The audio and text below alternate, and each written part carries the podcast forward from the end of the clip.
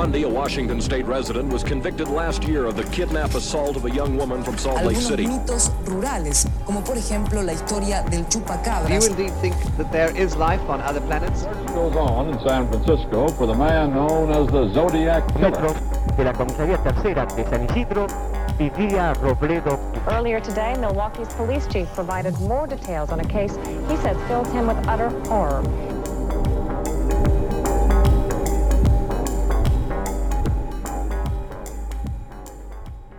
Hola, yo soy Pisandro Y yo soy Cherry. y esto es La, Sexta, Pata. Bueno, hoy tenemos un episodio picolino, así que sin más dilaciones voy a empezar. Marcelo Antelo. Marce- bueno, ya empezamos. Se llama así. ¿Qué te vas a reír de los nombres de la buena gente? Bueno, eh, Marcelo Antelo, Marcelito, como le decían en su familia, y como fue conocido posteriormente, ya vamos a hablar de eso, nació en 1988 en Argentina y fue criado por una abuela alcohólica, un padre también alcohólico y drogadicto, y una madre que lo golpeaba. A él, no al padre. Capaz al padre también, no lo sé. En su juventud, Marcelito de- desarrolló él también su propia adicción a la pasta base, más conocida como Paco, y su familia lo echó de la casa.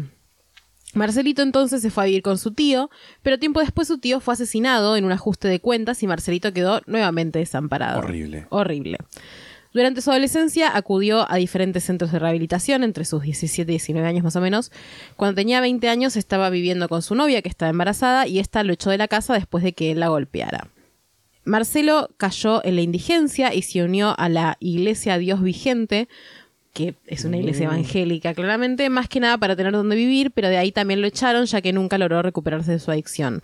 Así fue como Marcelo cayó en el narcotráfico y teniendo 20 años perdió un riñón en un enfrentamiento armado entre narcos, ¿no? Fue el 21 de febrero de 2010 que Marcelo intentó dar comienzo a su periplo homicida. Ese día intentó, spoiler alert, ¿no? Sí, sí. Ese día intentó asesinar a un hombre llamado Jorge Díaz en un asalto. Lo condenaron por este intento de homicidio y robo, pero fue liberado a las semanas. Rodrigo Escurra era un estudiante de filosofía de 27 años, te voy a mandar una foto. Como siempre, estas fotos van a estar disponibles en La Sexta Pata Podcast, nuestro Instagram, y en La Sexta Pata, nuestro Twitter. ok.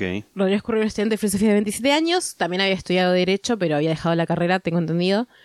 Eh, según su padre, era un adicto que consumía drogas y estaba en rehabilitación. Según un amigo y compañero de la facultad, Rodrigo era brillante y ninguno de sus compañeros sabía que estaba en rehabilitación ni que se drogaba. El 11 de abril de 2010, Rodrigo fue a una fiesta y cerca de las 2 de la mañana le dejó la mochila a un amigo y le dijo, ya vuelvo. Su cuerpo apareció asesinado con un tiro en el pecho en las calles internas del barrio Rivadavia 1 del Bajo Flores, cerca de la Villa 1114, la ciudad autónoma de Buenos Aires, bastante lejos de su domicilio, en el barrio de Palermo, donde vivía con su padre.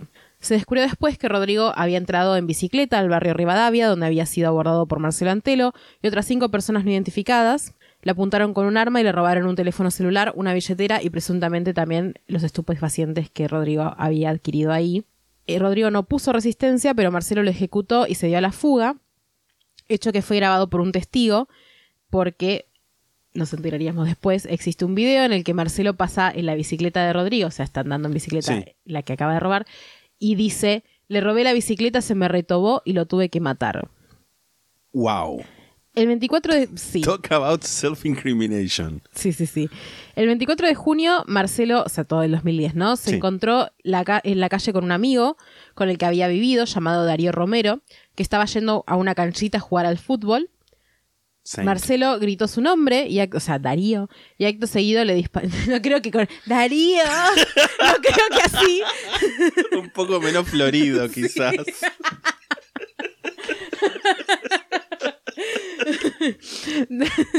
Marcelo gritó su nombre y acto seguido le disparó un escopetazo. horrible, horrible, horrible. Perdón, Darío, porque encima sobreviviste, así que espero que no estés escuchando eso. Esto. Eh, le disparó un escopetazo que le hirió- lo hirió gravemente, gravemente en una mano. Darío sobrevivió y Marcelo fue nuevamente condenado por intento de asesinato y nuevamente liberado a las pocas semanas. El 8 de agosto, Marcelo tocó timbre en la casa de Jorge Mancilla, un hombre que había sido su amigo. Marcelo había vivido en su departamento junto a otras personas adictas a la pasta base y lo habían echado. O sea, eh, de nuevo esta situación de Sí, sí. echado de la casa. Cuando Jorge abrió la puerta, Marcelo lo asesinó con un disparo en el pecho. Ese mismo día, el 8 de agosto, Marcelo fue a reclamarle plata al mecánico Mario Jorge Quiero, amo que se apellide Quiero. Quiero, por un presunto arreglo no realizado en el auto de un amigo. Marcelo le disparó a Quiero, hecho que fue visto por unos testigos, y se dio a la fuga supuestamente luego de que se le trabara el arma, por lo que no logró asesinar al mecánico. El 15 de agosto, Marcelo se cruzó en la calle con dos conocidos llamados Pablo Saniuk y Marcelo Cabrera, que supuestamente estaban en el barrio para comprar droga. Marcelo sacó su arma, le disparó a Pablo en la cabeza, ocasionándole la muerte, y luego arremetió contra Marcelo Cabrera nueve veces, también asesinándolo. En esta ocasión Marcelo no actuó solo, estaba con otro joven que nunca pudo identificarse. A fines de agosto de 2010, Marcelo fue detenido. Te voy a mandar una foto del, del mugshot, que probablemente sea la, La portada. la portada de- del posteo en Instagram. Ok. Y dos años después, el 6 de agosto de 2012, inició su enjuiciamiento, que también te mando una foto de Marcelo en el juicio. Por lo menos en el juicio, voy a decirlo, se lo ve un poco más recuperado. Sí. Como que la sí, foto sí, del mugshot eh, está Tiene la mirada pobrecito. Perdida, sí, sí. perdidísima. Como que, bueno, pobrecito, perdón, ya sé que mató gente, pero bueno, un, un adicto es un adicto igual. Totalmente. y se lo ve como un poco más lúcido al menos. En el juicio, el único querellante fue un abogado llamado Guillermo Stur, que era el abogado de la familia Escurra. En los medios por testimonio, o sea, Escurra era Rodrigo, el Sí, sí. chico, el primero que hablé. En los medios por testimonio de algunos testigos y de la misma policía que lo había arrestado, se hablaba de Marcelo como un devoto del santo pagano San la Muerte, a quien se le atribuían los asesinatos, como sacrificios y lo que le ganó el mote de el asesino de San la Muerte. Voy a leer textual lo que aparece cuando googleas San la Muerte, para quien no sepa quién es San la Muerte, muy porque no voy a ponerme a explayarme. Que si yo tengo una experiencia con San la Muerte, no la vamos a contar. No, no, no, no. Solo vamos a decir que yo la tengo. Pero no, no porque yo haya sido devota ni nada, sino porque Sí, sí. vamos a decir que intentaron perjudicarme con un rezo. Eh, te leo. Santa Muerte, Santísima Muerte o Muerte es una figura popular mexicana que personifica la muerte y es objeto de culto. Diversas iglesias cristianas como la católica, bautista, presbiteriana, metodista, anglicana, entre otras, rechazan y condenan su veneración considerándola diabólica. Y te voy a mandar una foto que también la voy a poner para quienes no hayan visto nunca una estampita de la muerte. Siento que es como un santo conocido, pero quizás estoy errada. Porque es, es medio, es medio Anderson la muerte. Tipo, no es como un santo muy mainstream, siento. Te Sí. mandé estampitas y las voy a poner después también allá. Hay un.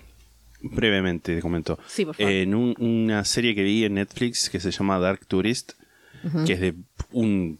Este, Turista Darks. Sí, un neozelandés que va por lugares sintiéndose mejor que el resto de la gente. Sí. Va en un momento- sinopsis. Sí. va, eh, va un momento a México y como que todo el mundo tipo va a hablar sobre tipo el, culto de San la Muerte y pasa un montón de gente que dice no, es gente peligrosa, qué sé yo, y cuando vas se encuentra que por ahí hay gente que, que se que se que vea la muerte de otra forma y igual obviamente hay de todo en todas partes, Obvio, sí. Pero como que hay mucho prejuicio tipo de que es, satánico y que Bueno, gente con los santos paganos eso. pasa un poco siempre eso, me parece. Como también se dicen cosas de Gauchito Gil y de, otro- de otros Sí. santos paganos. Eh, yo sé que lo odias, pero que no es de, de tu, de tu de tu gracia, pero Luisito Comunica tiene un Mm. video en el que va una mm, iglesia, no sé si iglesia es la forma correcta de decirlo, de San la Muerte, que tienen como una estatua de San la Muerte muy, muy, muy alta. Sí. Y hace como un- una filmación con dron alrededor de la estatua y es muy apoteosis. Nada. Quiero aclarar, no es que odio en sí que tipo tengo algo en contra de Luisito Comunica, sino lo que pasa es que es algo que me pasa a mí. Si no me gusta la voz de alguien, no puedo soportar a esa persona. Y no me gusta la voz de Luisito Comunica. Y tipo, me ciego de odio. Es, es totalmente irracional. Sí lo es, es muy racional. Bueno, Última nota, me encanta presbítero, la palabra. me encanta. presbiteriana. en Presbiteriano también, presbítero. Bueno, incluso en una nota de esa época, un tío abuelo de Marcelito le había dicho a un diario, Clarín, Algunas cosas que se dicen son verdad, otras no. No lo veo muy seguido porque yo trabajo todo el día. Lo que puedo decir es que el pibe se metió primero con los evangelistas y estaba todo bien. Después, no sé, entró como en una secta de a la muerte. Y en ese momento empezó a decir cosas raras, a hacer cosas extrañas. Se fue de acá y no apareció más. A este chico lo mató la droga. A veces andaba destruido. No puedo creer que haya hecho todo lo que dicen. Pero lo único que sé es que cuando una persona está bajo los efectos de la droga, no sabe lo que hace, se pierde. Cuando él estaba bien, nos venía a ver. Cuando estaba mal, escapaba. En el juicio, Marcelo negó siquiera conocer al santo, o sea, a la muerte, y esa, te- esa teoría fue diluyéndose con el paso de, de los días de juicio, que entiendo fueron varias semanas. Marcelo también dijo que había sido inculpado por la policía, que le había plantado un arma en su departamento. La pistola en cuestión era una 9 milímetros que supuestamente había sido robada a un agente y fue la que se usó para cometer cuatro de los asesinatos. Voy a hablar un poco más de esto y vamos a reflexionar al respecto al final. Eh, pero el jurado no le creyó. Y lo cierto es que Marcelo tenía pruebas contundentes en su contra. Una decena de testigos, pruebas balísticas y la grabación de cuando confesaba haber asesinado a Rodrigo Escurra. En la primera semana del juicio, algunos testigos tenían miedo de reafirmar en el juicio lo que inicialmente habían dicho sus declaraciones a la policía. Decían no haber visto, sino oído, o que estaba muy oscuro para saber si se trataba de Marcelo o no. Se habló de que muchos de los testigos vivían en el barrio y habían sufrido agresiones y amenazas o tenían miedo de sufrirlas. Gisela Cabrera, hermana de la víctima Marcelo Cabrera, y te voy a mandar una foto de Gisela que está sosteniendo una foto de Marcelo Cabrera, ¿no? Dijo a Clarín, una de las mujeres que declaró esta semana dijo que Antelo dirigía una banda llamada Los Kinder y por eso ya tiene que vivir con policías adentro de su casa. Al declarar pidió que salieran de la sala, tanto él como su familia. La madre de Antelo estaba Sí. ahí en la en el juicio. La OFABI, que es sigla de Oficina de Asistencia a la Víctima de la Procuración General de la Nación, debió intervenir para ayudar a que uno de los testigos del caso se mudara de casa. El Tribunal Oral en lo Criminal número 27, integrado por los fe- jueces Federico Salvá, Javier de la Fuente y Jorge Romeo, lo condenaron a Marcelo Antelo a cadena perpetua, que es la pena que había pedido Guillermo Stur, recordemos el único querellante de la causa. Por su parte, el fiscal del juicio, Raúl María Cavallini, amo cuando una persona, esto es muy, muy cuando un hombre se, apell- se tiene el nombre María, Tipo Luis María. Luis María, Jesús María, José María. Había reclamado 25 años por considerar que todos los hechos se, se encuadraban en la figura de homicidio en ocasión de robo. En el veredicto, el tribunal oral entendió que los asesinatos se trataban en cambio de homicidios simples y también lo condenaron por la tentativa de homicidio de Mario Jorge Quiero, por las lesiones graves a Darío Romero, por portación de arma de guerra en concurso con encubrimiento y por un robo con armas en grado de tentativa.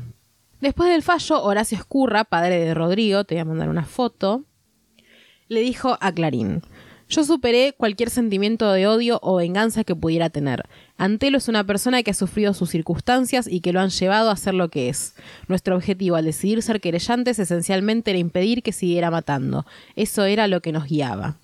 El tribunal también ordenó que se investigue a un oficial de policía llamado Walter Gómez por presunto delito de incumplimiento de los deberes de funcionario público y a dos testigos que se habían desdicho en sus declaraciones en el juicio por posible falso testimonio.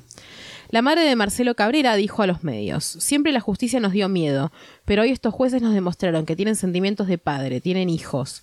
Hoy descansa en paz mi pobre hijo, la prisión perpetua es lo que se merece este bastardo, es una rata de alcantarilla. Me gusta el insulto rata de Mm. Rata de alcantarilla. alcantarilla, sí, sí. Cuando se dio a conocer el fallo, los familiares de las víctimas aplaudieron. Marcelo no reaccionó. Algunos testigos dicen que al principio del juicio se mostraba desafiante, pero conforme fue pasando el mismo, empezó a verse distraído, retraído y que apenas prestaba atención a lo que sucedía a su alrededor, lo que llevó finalmente a que en el fallo no tuviera más reacción que mover Sí. los pies, había leído. Marcelo también fue llevado a juicio por el asesinato de un hombre llamado Santos Valeroso Vargas, pero no fue hallado culpable. También es sospechoso en el asesinato de un hombre que vivía en la calle llamado Pablo Villa y de un joven conocido como El Diablo por los vecinos del barrio, que fueron ejecutados con un disparo en la cabeza y quemados. Se cree que además de los asesinatos por los que fue condenado, los de Rodrigo Escurra, Jorge Mancilla, Marcelo Cabrera y Pablo Saniuk, es probable que haya cometido más asesinatos que nunca se hicieron públicos. Ahora en la sección Creer o Reventar, eh, voy a leerte un comentario en un video de YouTube que se llama En la cárcel así vive Marcelo Antelo, alias Marcelito, el asesino serial de Salamuerte. Lo leo así porque no tiene una coma. Sí. El video es de una- un canal que se llama Anonymous de la cárcel, que es un tipo que habla sobre un video de Anonymous reproduciéndose el loop, que dice estar o haber estado, no entendí muy bien, en la cárcel. Y estoy chusmeando así como los títulos de los videos. Y básicamente son como anécdotas o como cosas que cuenta de la cárcel. Puede Ajá. ser todo mentira, obviamente. Sí, sí. Pueden ser todas cosas inventadas. Pero no te voy a contar nada del video. Si lo quieren ir a ver, ya dije cómo se llama. Voy a contarte, leerte un comentario. El comentario es de una persona cuyo usuario es Lavid Norteña y dice. Te cuento, yo soy del Bajo Flores. Marcelito era un pibe que fue a un centro de rehabilitación de cristianos. Vino re bien de ahí, de hecho sabía mucho de la palabra. Tiene una hija, asumo con la mujer esta que está embarazada que conté arriba. Con mi papá intentamos rescatarlo, de hecho, antes de que cayera en las drogas profundamente. Él trabajaba con nosotros, le dábamos trabajo. Él siempre creyó mucho en Dios, pero al tener una familia disfuncional, el tío que lo mató la gorra, la mala junta y la familia que lo echaba de la casa se metió en la droga, empezó a creer en la Muerte. Un día estaba recontra drogado él y le digo, Marcelo, vamos a un retiro de cristianos, te va a hacer bien. Y el loco me muestra el arma y me dice, sí, vamos, espera que hago la plata, y vamos. Al final no fue, de ahí no lo vi más. Y voy a leer como una última reflexión, después vamos a hablar de todo, vamos a hablar de Sí, todo sí. esto. Eh, cito un par de cosas que dijo Horacio Escurra, recordemos el padre de Rodrigo. No tengo una opinión muy formada sobre las circunstancias que terminaron en la muerte de mi hijo. Sí he visto las consecuencias de la marginalidad, de la ausencia de ley, de la ausencia de contención social, de la existencia de bandas de chicos que deambulan con armas y tienen miniguerras entre ellos, en las cuales es normal que queden muertos, mutilados o heridos. Parece increíble, pero esa es la realidad que expresaron los testimonios que se escucharon en el juicio. Yo quedé por un tiempo muy enojado con Rodrigo. Después me ayudó mucho empezar a reunirme con otros padres de la Fundación Renacer que también habían perdido a sus hijos. Lo grupal me ayudó a elaborar la culpa, porque como padres siempre sentimos culpa ante la muerte de un hijo. Él será grande, pero es como si el cuidado no se terminara nunca, y yo fracasé en el cuidado de mi hijo. Pero la culpa inmoviliza, no lleva a nada y eso lo pude elaborar. Cuando ocurrió todo esto, la relación con mis hijos se hizo más estrecha, pudimos mantener una unidad amorosa y conversar lo que estaba pasando, lo cual agradezco, porque en situaciones así es muy fácil caer en el reproche. Todos entendimos que habíamos hecho todo lo posible y vivimos nuestro dolor con un intenso afecto de familia. Y entonces tomamos una decisión, podría decirse un estilo, participar en el juicio con extrema serenidad, que nuestros sentimientos de dolor quedaran para la intimidad. A pesar de que muchas veces escuchamos cosas que no nos dejaron otra posibilidad que la de llorar, sobre todo durante los testimonios que detallaron los últimos minutos de Rodrigo tirado en el piso agonizando. Teníamos confianza y tratamos de evitar de ir al juicio como quien va a un partido de fútbol. El resultado fue la perpetua, pero si lo hubieran sobreseído yo estaría hablando de la misma manera que lo hago ahora. No estoy alegre para nada. El juicio ayuda a cerrar una etapa terrible para todos, de mucho dolor, pero no cierra el duelo. Fue parte del proceso, fue como transitar por un túnel incierto, oscuro y feo. Escuchamos y vimos cosas terribles que no están en la cotidianidad de ninguno de nosotros. A mí me gusta mucho como esto que dice, más allá de si el comentario de YouTube es verdad o no, Sí. esto de que dice el tío lo mató la gorra, porque vos cuando buscas dice como las cosas oficiales o las noticias, no dice que el tío lo mató la gorra, dice que murió en un enfrentamiento, que puede ser Mm, muchas sí. cosas, porque viste que es como que las Sabemos nunca, la- las ma- nunca mata la gorra, viste, mueren en enfrentamiento. Sí, sobre todo sabiendo el- el- la historia que tiene la prensa argentina con la palabra enfrentamiento. Entonces es como muy difícil discernir qué es un enfrentamiento de narcos y qué es realmente como la policía tirándole a pibes porque sí, tipo casos de gatillo fácil, ¿no?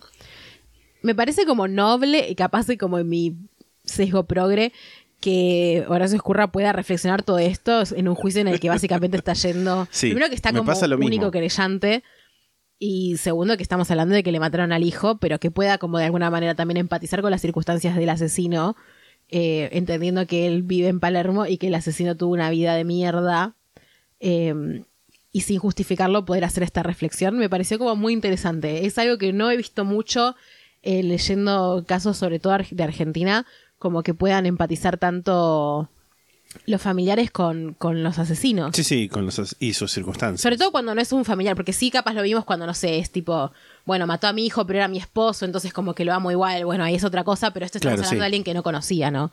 Fue como, bueno, Mató a mi hermano, pero lo conozco hace dos días, tipo... claro, no. Dar mis fuentes y ahora reflexionamos. Dale.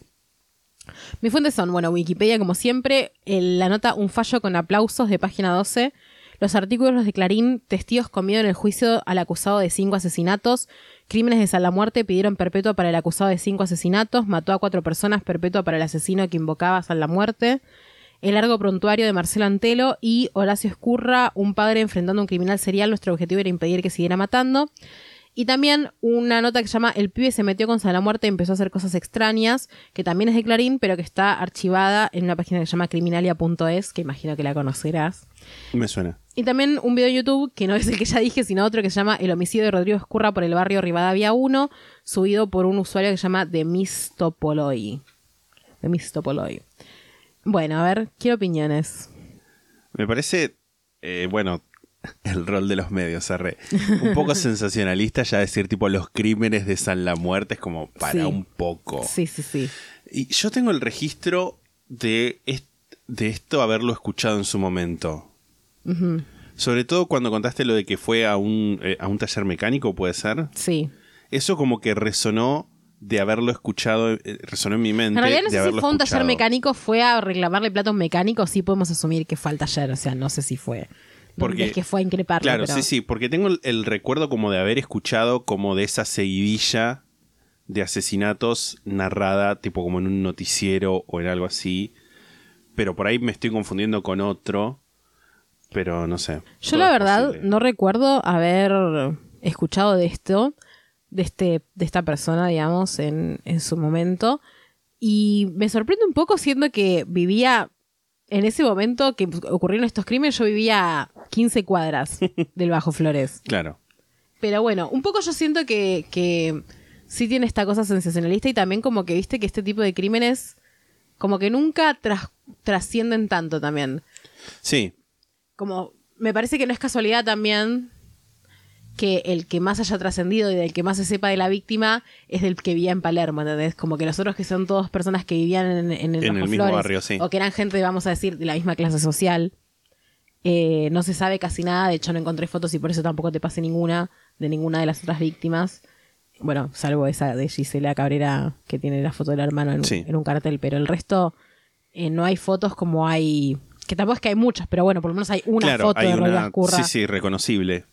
Se sabe un poco más, hay gente que salió a hablar en calidad de, de yo lo conocía, ¿entendés? Como que el otro es como de repente mueren y pasan a ser...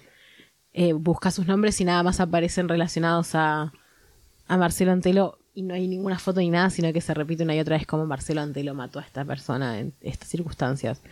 No sé, me dan como cosita estos casos también. Me di cuenta que me gusta mucho hacer casos como de asesinos argentinos. Sí. Eh, sí, sí, sí. Perdón, porque te, te agarré como una seguidilla. Ya voy, a, ya voy a cambiar un poco, pero es como. No sé, me gusta ver las cosas que pasan en la localidad también. En la localidad, en tanto de local, ¿no? De la Sí. localidad de Mar del Plata. Y claramente es una cosa que no puedo evitar empatizar un poco con el hecho de. Era un drogadicto cuya familia era todos drogadictos alcohólicos Sí, sí, tenía- abusivos. O sea, obviamente no se justifica. Podés salir de una familia así y no matar a nadie. Pero una vez que ya te metes en el paco también, es como que siento que no tuvo oportunidades de, de tener una vida diferente. Como que veo el mugshot y pienso, esto es un zombie, no es una persona. Claro. O sea, claramente hay una cuestión de, de, de estás tan metido en las drogas que no sabes lo que estás haciendo. Más allá de si le había prometido a San la muerte que iba a matar a una persona por semana, como leí por ahí o no. Sí, sí. No respondes como una persona en tus cabales. No, no, no, estás totalmente. En ese nivel de, de marginalidad, porque es así, o sea, es marginalidad extrema. Droga, desamparo, social, familiar, de todo tipo. Sí. Es un... Bueno, y es medio también lo que decías, por ahí eh, a uno lo pueden acusar de, ah, el sesgo progre, qué sé yo, pero me parece que es algo que siempre, de una forma u otra, en los casos eh, tratamos de encontrar ese como... Me sale, perdón, el otro día hablaba con, con alguien sobre que no podíamos parar de tirar expresiones en inglés, pero como que encontramos ese, ese silver lining, esa... Ese, Esa luz. esa luz, esa... Sí, como algo para... No sé si decir rescatar, pero tratar de dar como una perspectiva amplia. de, de decir que, que no, no solamente uno es uno y sus circunstancias también. Total. Total. Sí, estoy muy de acuerdo en eso. Eh, me parece que. Bueno, hemos hablado también un montón. No existe el gen del mal. me No, no, no, totalmente. Y, o sea, no existe eh, también en estas circunstancias en el que uno podría decir como, ay, bueno, mata por matar. Nadie mata por matar también. Siempre hay un móvil, en este caso eran robos, eh, o sacrificios, podemos Sí, llegar a sí. incluso si, cre- si creen en esa teoría. Pero, pero bueno, no, siempre tratamos de encontrarle también la vuelta por qué estas cosas, ¿no?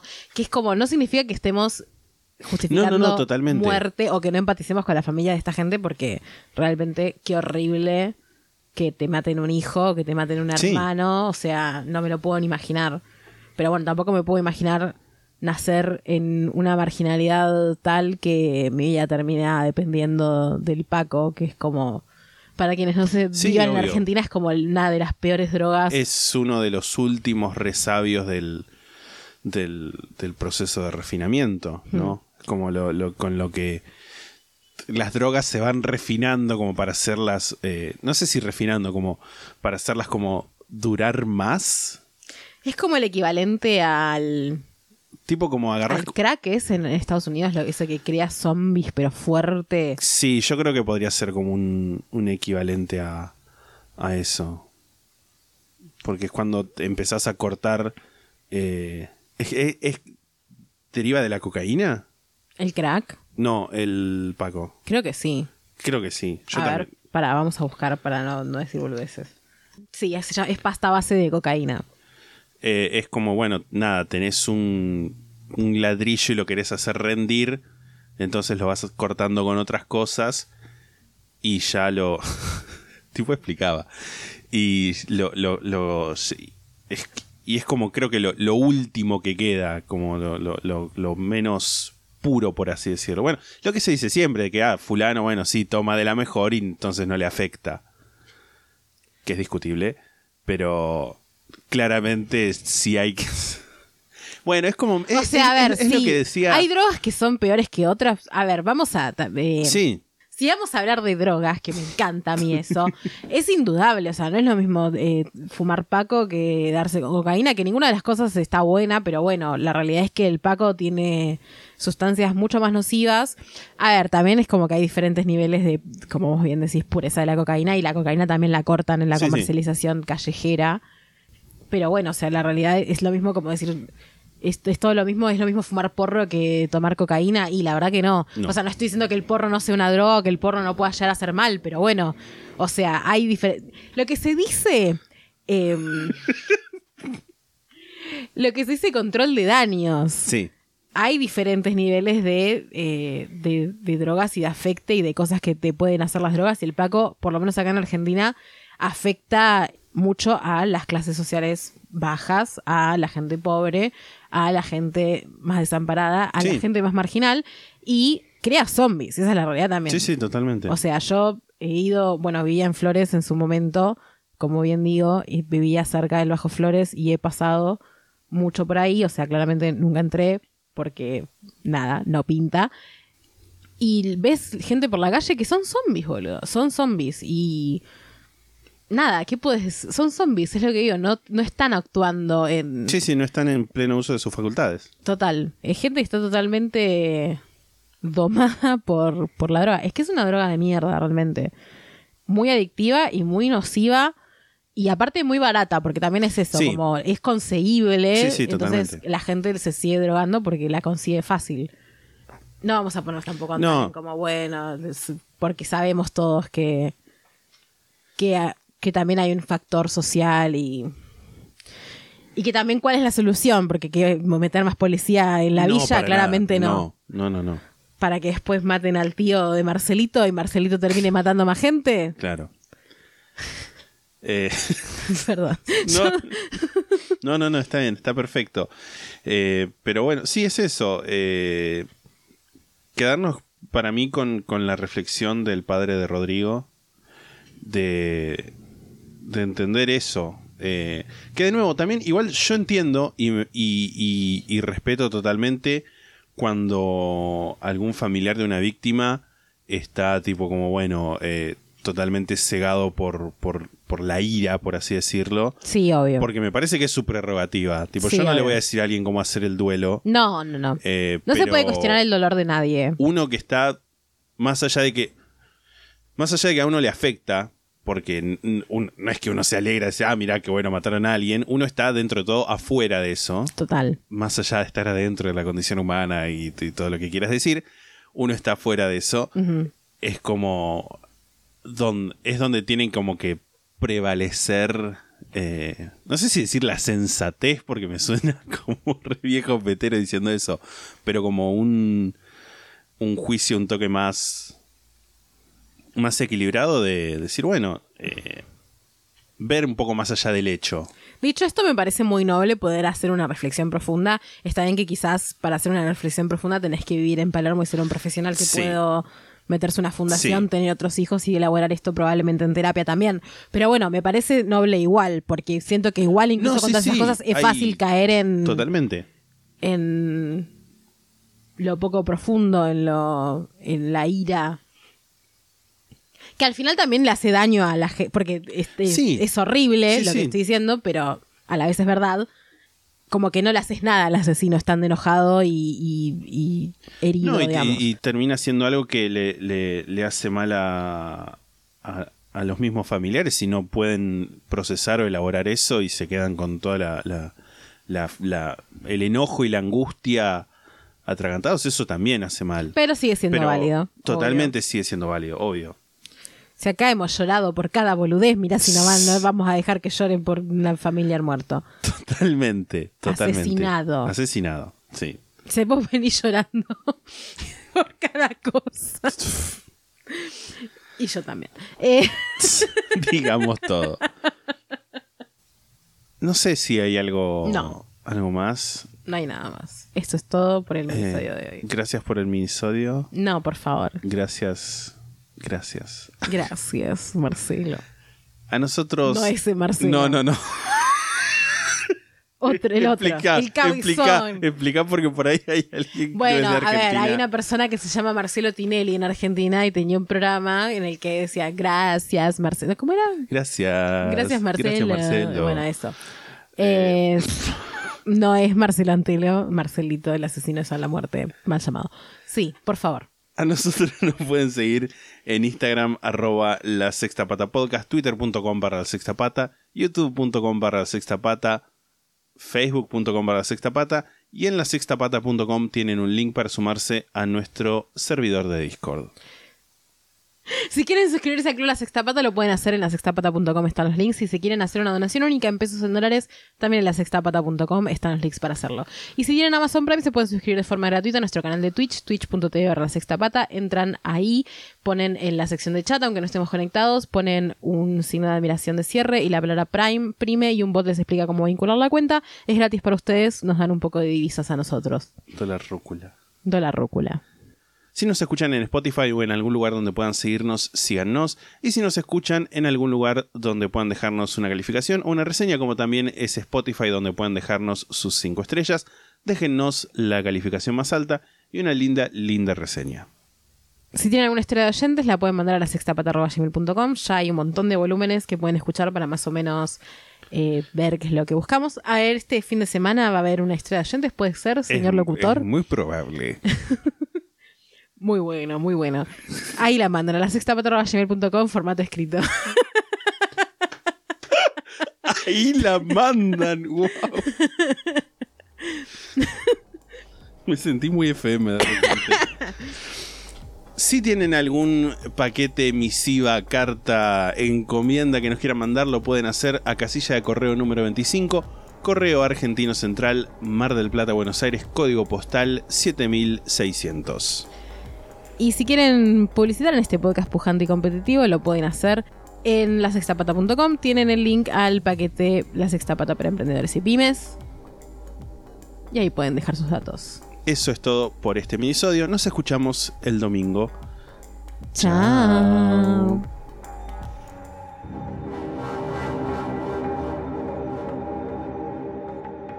La Sexta Pata se graba en la ciudad de Mar del Plata. La portada fue diseñada por Melanie Devich, a quien pueden encontrar en Instagram como arroba no hago dibujitos. La música es The Soft Whispering Truth por Lingua Ilustra y fue editada por nosotros para la intro de este podcast.